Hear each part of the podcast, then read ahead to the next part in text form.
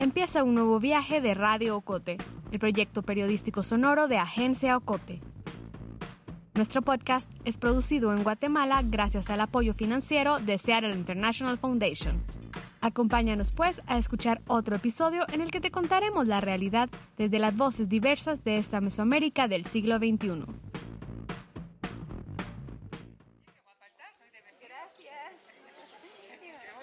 En el centro de la ciudad de Buenos Aires, en Argentina, hay un barrio llamado Almagro. En Almagro, una calle que nombraron Palestina.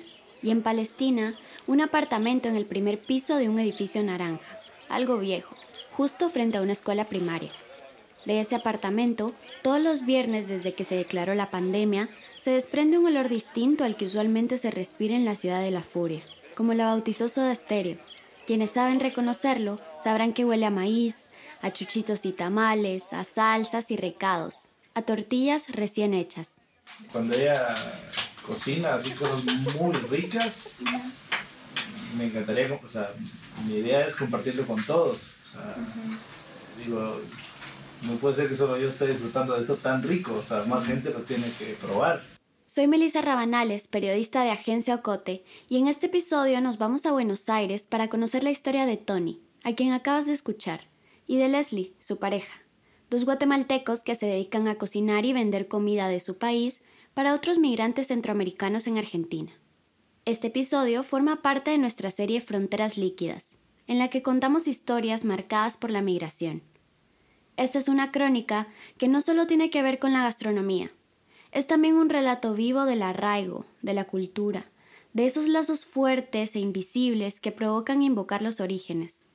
Es la historia de una pareja de expedicionarios, primero al norte y luego al sur de América. La historia de dos personas que construyeron un microhogar espejo en un pequeño departamento en la calle de Palestina, en Almagro, Buenos Aires. Es un viernes de octubre del 2020, el año en el que comenzó la pandemia de COVID-19, y en Buenos Aires las restricciones aún son bastante estrictas, las fronteras siguen cerradas, aún están prohibidos los eventos con mucha gente y apenas empiezan a reabrir algunos locales y restaurantes. Tony y Leslie me invitaron a su casa a comer al mediodía. Es lo que hacen todos los viernes, tomarse un tiempo, conversar y comer. Lo que hacen antes de empezar un trepidante fin de semana entre ollas, fogones y pedidos del negocio que empezaron hace un año. Hoy Leslie preparó bistec, arroz, frijoles volteados y plátanos maduros fritos. En la estructura, el apartamento es como casi todos en la ciudad de Buenos Aires. Pequeño, algo oscuro. Un living para los argentinos, una sala para Centroamérica, una cocina y una habitación. Apenas hay espacio para caminar. Si cierras los ojos, este no se siente como un hogar porteño, donde olería asado, a milanesa, a pasta y empanadas donde habría un mate en la mesa. En esta casa, justo al lado de la puerta, en el suelo, hay dos cajas con pencas de plátanos maduros, amarillos. Al lado, unas diez bolsas de harina de maíz, una pintura de óleo de la antigua Guatemala, fotos del lago de Atitlán y un tecomate adornan la sala. En el comedor, una canasta con tortillas envueltas en un tejido maya bordado con colores fuertes, rojo, verde, azul. ¿Y ustedes desde hace cuánto están aquí? Yo tengo un año, casi dos años. Él tiene muchos años. Ella es Leslie. Tiene 29 años, el pelo rizado y una risa nerviosa, tímida. Leslie nació en Chiquimula, en el oriente de Guatemala. Vino a Buenos Aires en 2019, después de casarse con Tony, aunque se conocían desde la infancia. Somos de la misma aldea. El Espino se llama, es de Concepción Alminas. Este es un municipio que está fronterizo con Salvador. Ajá, no es muy conocido. Está al lado de Esquipules. Lo único interesante de ella es que antes había minas de plata y de no sé qué otros minerales. Tenían 6 y 7 años. Sus familias eran amigas. Los padres de Tony eran los padrinos de bautizo de la hermana menor de Leslie y acostumbraban a verse seguido. Sus madres se visitaban los fines de semana y los niños jugaban en el patio. A mí me gustaba mucho cuando estaba chiquita. Era bien bonita. Pero cuando Leslie cumplió nueve años, todo cambió. A su madre le diagnosticaron leucemia y murió unos meses después. Los caminos de Tony y Leslie se separaron. El padre de Leslie decidió emigrar a Estados Unidos.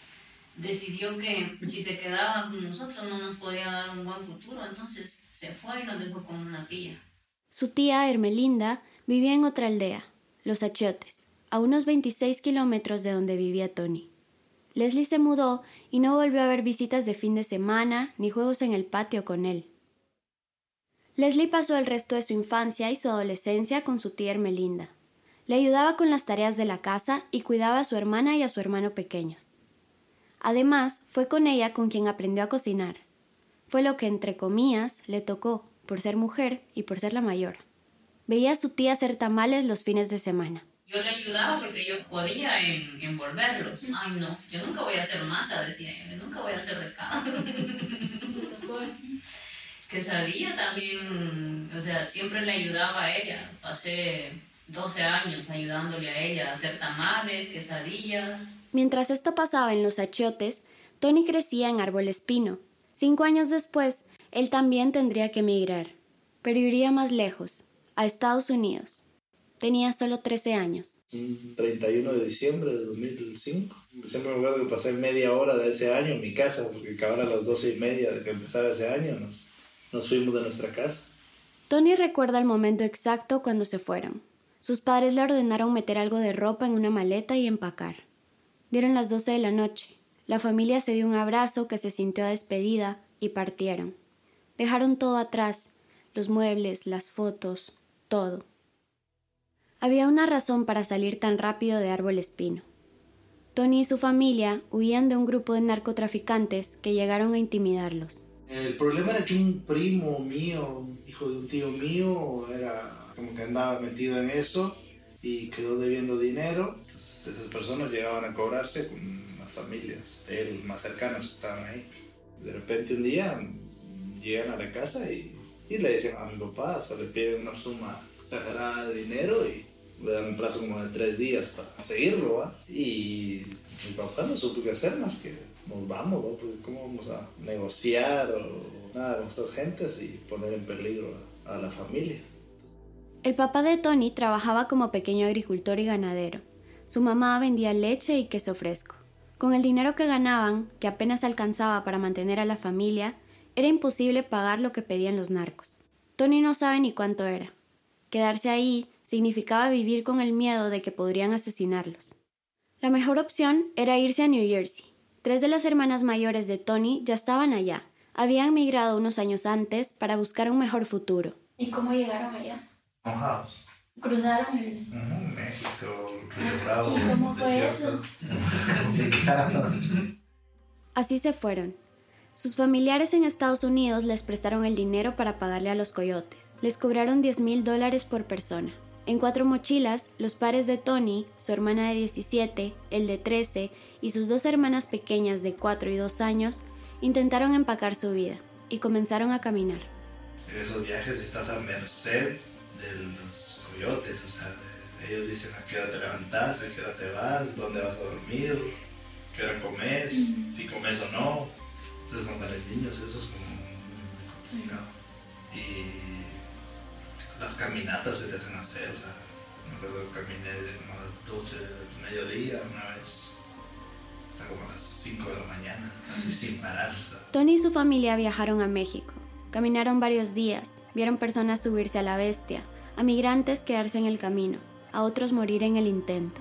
Antes de llegar a Tamaulipas, a Río Bravo, esa frontera natural que divide a México de Estados Unidos, los coyotes los separaron. Él y su madre pasaron primero. Su papá y su hermana mayor llegarían después. Las pequeñas entrarían por la frontera terrestre. Una desconocida las haría pasar como sus hijas. Ese era el plan. Pues nosotros cruzamos la, frontera, eh, llegamos a una casa donde supuestamente teníamos que esperar y llegamos cansadísimos y el otro día en la mañana nos levantan y había como, no sé, 70 personas en una casa y los coyotes dicen, nos vamos, o sea, sálganse todos, nos, ya tenemos que seguir y nosotros así como que no, nosotros tenemos que esperar a, mis hermanitas. No, ¿qué, qué hermanita? No. Tony y su mamá siguieron su camino sin poder pedir explicaciones. Caminaron por el desierto de Texas. No sabían si las pequeñas estaban vivas, se habían logrado cruzar, tampoco sabían nada de su padre y de su otra hermana. Era una pesadilla. Más de la historia al regreso de la pausa.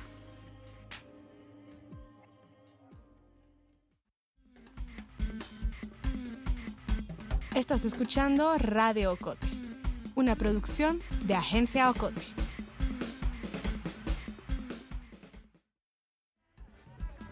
En Agencia Ocote queremos formar una comunidad activa. Síguenos en redes sociales como Agencia Ocote. También te invitamos a unirte al círculo de oyentes de Radio Ocote. Búscanos en Facebook. Somos La Fogata. Después de caminar todo eso, nos agarró la migración y sin poder comunicarnos, sin poder llamar a mi papá ni a nadie de que había pasado mis hermanitas. Y pues, suerte como yo era menor, eh, le dieron entrada a mi mamá, digamos, para que, que peleara el caso. Cuando llegamos a Houston, pudimos llamar a, a los coyotes o a mis tíos, se comunicaron con ellos. Les dijeron que sus hermanas pequeñas habían pasado la frontera, pero su papá y su hermana de 17 años no. El Servicio de Control de Inmigración y Aduanas estadounidense, más conocido como ICE por sus siglas en inglés, los detuvo. Los separaron. A ella la mandaron a un centro de detención en Chicago. A él lo mantuvieron en la frontera. La madre de Tony logró localizar a las niñas más pequeñas y se las entregaron después de 10 días. Pero aún faltaba su otra hija y su esposo. Solucionar su caso tardaría tres meses más. Después pudimos recuperar a mi hermana, que uno de mis tíos tenía papeles, entonces la pudo sacar, se hizo cargo y todo. Y mi papá finalmente lo deportaron. Todo ese proceso fue cuando mi mamá esperó allá y cuando lo deportaron decidió volverse y con las chiquitas. Porque yo quise quedar. En ese tiempo solamente trabajaba, no estudiaba. Y le dije que quería quedarme porque ah, quería ahorrar un poco de dinero y después irme. Sus padres y sus hermanas pequeñas volvieron a Guatemala. Igual que Leslie, que entonces vivía con su tía, Tony también pasó su adolescencia sin sus padres. Ella en Guatemala, él con sus cuatro hermanas mayores en Estados Unidos. Comenzó a trabajar en una pizzería italiana de New Jersey. Tenía que ahorrar para pagar el dinero que sus tíos le habían prestado para pagar el coyote. Fue ahí donde comenzó a sentirse más cerca de la comida. Tenía 13, así que empezó con lo más básico. De lavar platos, empecé. Y después aprendí a preparar, a cocinar, a hacer pizza, todo. Y después, eh, cuando estudiaba, fui mesero, de todo. Aunque no sabía nada de inglés, Tony logró inscribirse a una secundaria. Fue aprendiendo poco a poco, acostumbrándose a una nueva cultura, a una nueva vida. Pasó a ser parte de los más de 3 millones de guatemaltecos que viven en Estados Unidos. Y aunque se la pasaba el día entre la escuela anglosajona y las pizzas italianas, en su casa siempre había tortillas, frijoles, enchiladas, tamales. Eso lo hacía sentir que estaba un poco más en casa. Esa casa que nunca quiso dejar. Es muy loco porque ahí en, en la aldea nosotros somos, el único objetivo que tienen los, los chavitos al crecer es eh, Estados Unidos. Es como que no, no hay otra, otra visión, otra meta. Y yo no, ni me soñaba ir a Estados Unidos. Y de repente, un día por otro, mi familia tuvo que irse. Los siguientes cinco años, Tony siguió trabajando en la pizzería. Aprendió otras recetas, pastas, calzones, lasañas. También logró aprender inglés y graduarse de high school. Pero Tony tenía otros sueños. Aunque sus tíos y primos habían decidido dedicarse al negocio de la pizzería, él quería seguir estudiando. Quería ser abogado. Y después cuando terminé, era como que, bueno, acá, acá no puedo estudiar. No podía porque su situación migratoria no se lo permitía. No tenía papeles. La secundaria la había pasado sin problema porque las escuelas públicas estadounidenses no le solicitaban ser residente ni tener un permiso especial. Pero en la universidad las cosas eran diferentes. No podía estudiar si estaba de forma irregular. Pensó en regresar a Guatemala, pero un amigo chileno le contó sobre la educación universitaria pública y gratuita en Argentina. Que, buscar opciones y la UBA es bien reconocida en Latinoamérica. Y entonces me voy. Porque en Guate lo veía muy difícil. O sea, irme para la capital con inseguridad, yo no conocía nada. Y acá pues dentro de todo era más eh, viable. Y me vine. Así, en 2012, cuando tenía 19 años, decidió nuevamente emigrar. Y aunque esta vez fue en mejores condiciones, lo hizo solo. Averiguó sobre una residencia universitaria e ingresó a la Facultad de Derecho en la Universidad de Buenos Aires, la UBA. Así aprendió a querer esa nueva ciudad que le dio refugio, que le dio un hogar y le permitió estudiar. aunque jamás se sintió tan a gusto como cuando estaba con otros guatemaltecos. Los conocidos que yo tenía en la facultad era como que nos juntamos a estudiar para esta vez, pero nada más, o te veo en la facultad y, ya, o sea, nunca es, es igual como nosotros en Guatemala, que conocemos a alguien y si nos cayó bien, pues no sé, lo invitamos a comer o a tomar un café o lo que fuera. Y acá son, son bastante fríos. Lo más difícil no fue el trato, sino adaptarse a la comida. Cuando llegó, no solo tenía que acostumbrarse a sabores nuevos, también le costó encontrar ingredientes esenciales. Dejó de tener todo eso que tenía en la casa de sus hermanas, en Estados Unidos, todo lo que tanto le recordaba a su casa, la de Guatemala. Porque, por ejemplo, antes no había maseca, no había nada para hacer tortillas, era difícil encontrar frijoles, no se venden caldos acá, sopas, o sea, así de, de pollo, de res. Entonces era bien difícil antes, porque no, no se encontraba nada de eso. Y después fue cambiando con la venida de los venezolanos, que trajeron muchos más condimentos y bueno, la harina pan y todo eso. La venida de los venezolanos, le dice Tony, al flujo migratorio de venezolanos que creció a partir del 2015 en Argentina. En ese momento, con ingredientes un poco más cercanos a los guatemaltecos, Tony comenzó a sentirse un poco más en casa. La pasó un poco mejor, pero extrañaba a Guatemala, a su mamá y a su papá. Su situación migratoria en Argentina, a diferencia de Estados Unidos, le permitió regresar a verlos cada año, en diciembre. Y así, volvió a saber de Leslie. Y después el hermano de ella, en el 2015, me agregó en Facebook, porque ella no tenía redes sociales. Y cuando me dijo que era hermano de Leslie, me acordé y dije, es como que, ¿ves? Y ahí no, no lo podía creer. Y empezamos a platicar. Y cuando volví en, en diciembre, nos encontramos. Leslie ya no vivía en Los Achiotes, sino en Ipala, un municipio en las faldas del volcán del mismo nombre, también en Chiquimula. Se había mudado cuando su padre volvió de Estados Unidos. Fue en Ipala donde Tony y Leslie decidieron juntarse. Era la primera vez que se veían en muchos años. Pasaron juntos el mes que Tony estuvo en Guatemala. Después, cuando regresó a Buenos Aires, siguieron hablando por WhatsApp. Se enamoraron. Y empezamos a hacer una relación de distancia. Hasta que yo me gradué en el 2017, pero como había que juntar para la boda y para tener algo para empezar a vivir, decidí trabajar un año acá en el 2018 y ya en 2019 venimos por acá los juntos. Mientras Tony estudiaba Derecho en Buenos Aires, Leslie estudió Trabajo Social en Chiquimula. Ahora, más que antes, Tony sentía ese vínculo con Guatemala. Extrañaba estar allá. En ese tiempo se hizo amigo de migrantes de otros países, ecuatorianos, chilenos. Ellos le dieron una idea, formar una colectividad de guatemaltecos en Argentina con los que podría compartir sobre su país, cocinar, hacer eventos, sentirse menos solo. Tony cuenta mientras lava los platos. En el 2016 vino un, un embajador acá, que era bien, como que bien allegado con la gente, y yo platicando con él y todo, le, le expresé mi, mi, intención de, como que me, me, interesaría armar algo, ¿verdad? Y un día me, me citó a la embajada y, y, me dijo que él me apoyaba en lo que, en lo que pudiera. Tony logró reunir a un grupo de guatemaltecos, algunos que ya estaban agrupados, otros que no se conocían entre sí, y comenzó a gestionar eventos. Hicieron exposiciones de fotografía y de arte. Se unieron a la Semana de la Gastronomía Centroamericana organizada por el gobierno de Buenos Aires. Crearon el evento Guatemala Emergente, donde hubo danza, música, poesía. En enero de 2019, Tony y Leslie se casaron. La boda fue en Guatemala.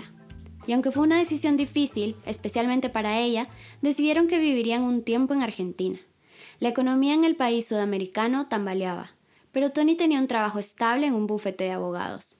Ella ya no trabajaba en Guatemala. Además, tenían otro plan. Después de un tiempo se mudarían a Estados Unidos. Tony había ganado una beca para estudiar una especialización en leyes de inmigración en la Brooklyn Law School. Para mí era todo así como que muy rápido porque, o sea, venir de una boda, de empezar un matrimonio, un hogar y luego estar seis meses en un país y irte para otro. Y no tenía planes en realidad, a adaptarme allá y a ver qué pasaba. Pero el viaje a Estados Unidos se frustró. Tony se enteró de que el gobierno estadounidense le había prohibido la entrada por 10 años, por el tiempo que vivió de forma irregular en el territorio. La beca la perdió, y decidieron entonces hacer su vida y su casa en Argentina. Leslie llegó a Buenos Aires diez días después de la boda. Pasó de vivir en Ipala, un pueblo pequeño de unos 20.000 habitantes, a moverse en una de las principales ciudades de Latinoamérica, donde residen más de 3 millones de personas. No conocía a nadie más que a Tony. Fue difícil, porque yo vengo de un pueblito, ¿no? De la ciudad. Y Tony quería que a la semana yo agarrara el colectivo y me fuera. Y yo... Pero bueno, ya, ya me sé mover sola. No tanto así, pero sí llego. si no, la gente lo lleva. Poco a poco, Leslie se fue adaptando a la vida en la gran ciudad, pero intentaba rodearse de personas que la acercaran a su tierra. Hizo algunas amigas guatemaltecas con las que cocinaba taquitos, enchiladas, dobladas, y aunque sí le gustaba el asado, los choris, la pizza y la pasta, nada era como la comida de Guatemala. Decidió que todos sus almuerzos los haría como en casa. Después de un año se adaptó, hasta que en el 2020 la pandemia detuvo al mundo. Finalmente el coronavirus ha llegado a la Argentina. A toda la Argentina, a todos los argentinos, a todas las argentinas. A partir de las cero hora de mañana deberán someterse al aislamiento social preventivo y obligatorio. El 20 de marzo de 2020, Alberto Fernández, el presidente de Argentina, anunció las medidas de aislamiento social obligatorio. Tony había renunciado meses antes a su trabajo para empezar un negocio de marketing digital para empresas de comida. Tuvo que suspender los planes. Leslie buscó trabajo, pero con las nuevas medidas era casi imposible. Estaban solos, aislados en su apartamento. Tenían que buscar pronto una manera de conseguir dinero para pagar la renta y la comida. Y así surgió What the Food by Leslie. Un amigo que ya había probado su comida les animó a emprender.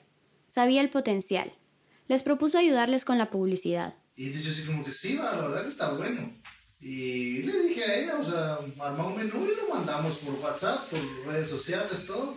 Se dividieron el trabajo. Leslie decidía el menú y Tony hacía los artes para distribuir en redes. Cuando ya tenían calculados los pedidos, Tony iba al mercado a comprar algunos ingredientes y Leslie dedicaba todo su viernes a cocinar. Empezó con cosas sencillas. Como la primera vez no sabíamos.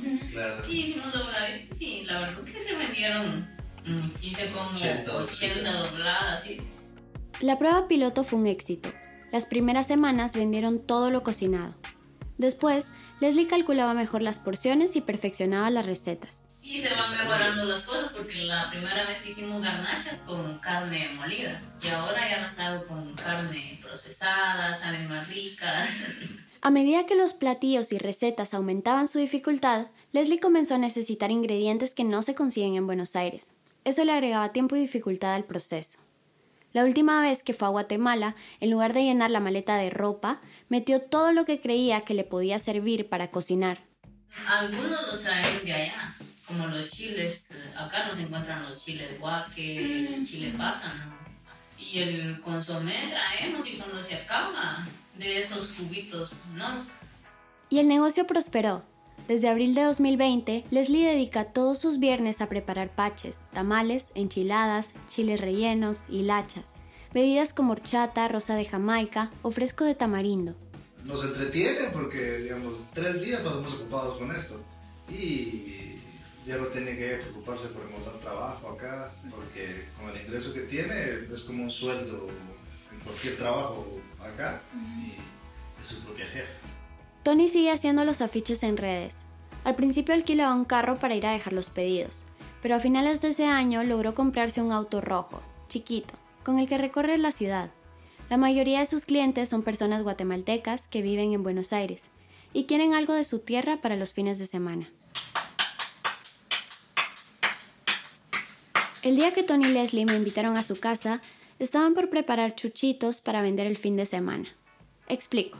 Los chuchitos son una especie de tamal de maíz de consistencia firme, relleno de salsa y alguna carne, y envuelto en una tusa, la hoja de la mazorca.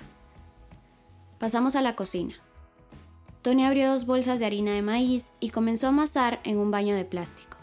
Cuando terminó, Leslie torteó mientras me contaba sobre los ingredientes secretos para darle el sazón. Le puse sal, le puse sal de ajo, sal de cebolla, lleva consomé, pero le pongo de esos cubitos. Eh, lleva aceite y un poco de royal para que no queden duros, para que son secretos de mi tía. El olor inunda toda la cocina, el apartamento. Los chuchitos están casi listos para ser entregados. Leslie y Tony afinan los últimos detalles mientras se preparan una taza de café caliente. Café de Guatemala. Les pregunto sobre el futuro de Guatefood, si piensan dedicarse a esto. Para hacerlo todos los días creo que no, porque como los clientes son poquitos, digamos, entonces casi siempre son los mismos que compran, creo que no comprarían todos los días o algo así, o tres, cuatro veces por semana. A Tony y Leslie les han llegado un par de ofertas para emplear el negocio, pero no las han aceptado aún. No saben si estarán en Buenos Aires para siempre. En 2022, Tony quiere postularse de nuevo a la beca en la Brooklyn Law School. En unos meses se cumplirán los 10 años que dura su prohibición para entrar a Estados Unidos. Están decididos a irse. Saben que allá están los suyos. Y regresar allá a Estados Unidos y, trabajar de eso, de, abogado de, de migraciones yo conozco demasiada gente que está en, esa situación, digamos, que, necesita mucha orientación o acompañamiento en, todos los, procesos judiciales que hay. Es como, o sea, yo quería ser abogado, pero no, no solamente abogado, digamos, sino tener un, impacto más eh, como específico en, mi comunidad, digamos, y qué, qué mejor que, que, como la comunidad migrante en, en Estados Unidos, que, que, es donde yo me siento más representado, digamos. Pero para mí es complicado, o sea, yo he ido a Estados Unidos, pero o sea, allá cuando hablas con gringos, como que aunque entendas el high o el no, te quedas así como que muda. Tengo que aprender mucho. La pandemia ha complicado las cosas, los ha hecho sentirse solos, pero la comida los ha devuelto a casa, a Chiquimula, a los fines de semana en casa de sus padres jugando en el patio, comiendo tamales, chuchitos y tomando café. Me tiemblan los brazos. Gracias por escuchar este episodio de Fronteras Líquidas, la serie de Radio Cote donde contamos historias atravesadas por la migración. La investigación, las entrevistas y el guion de este episodio los hice yo, Melissa Rabanales. La edición es de Carmen Quintela, la producción y edición sonora de José Monterroso y la ilustración es de Maritza Ponciano. La música original es de Juan Carlos Barrios. En este episodio se utilizaron fragmentos de noticias de la televisión pública argentina y La Nación.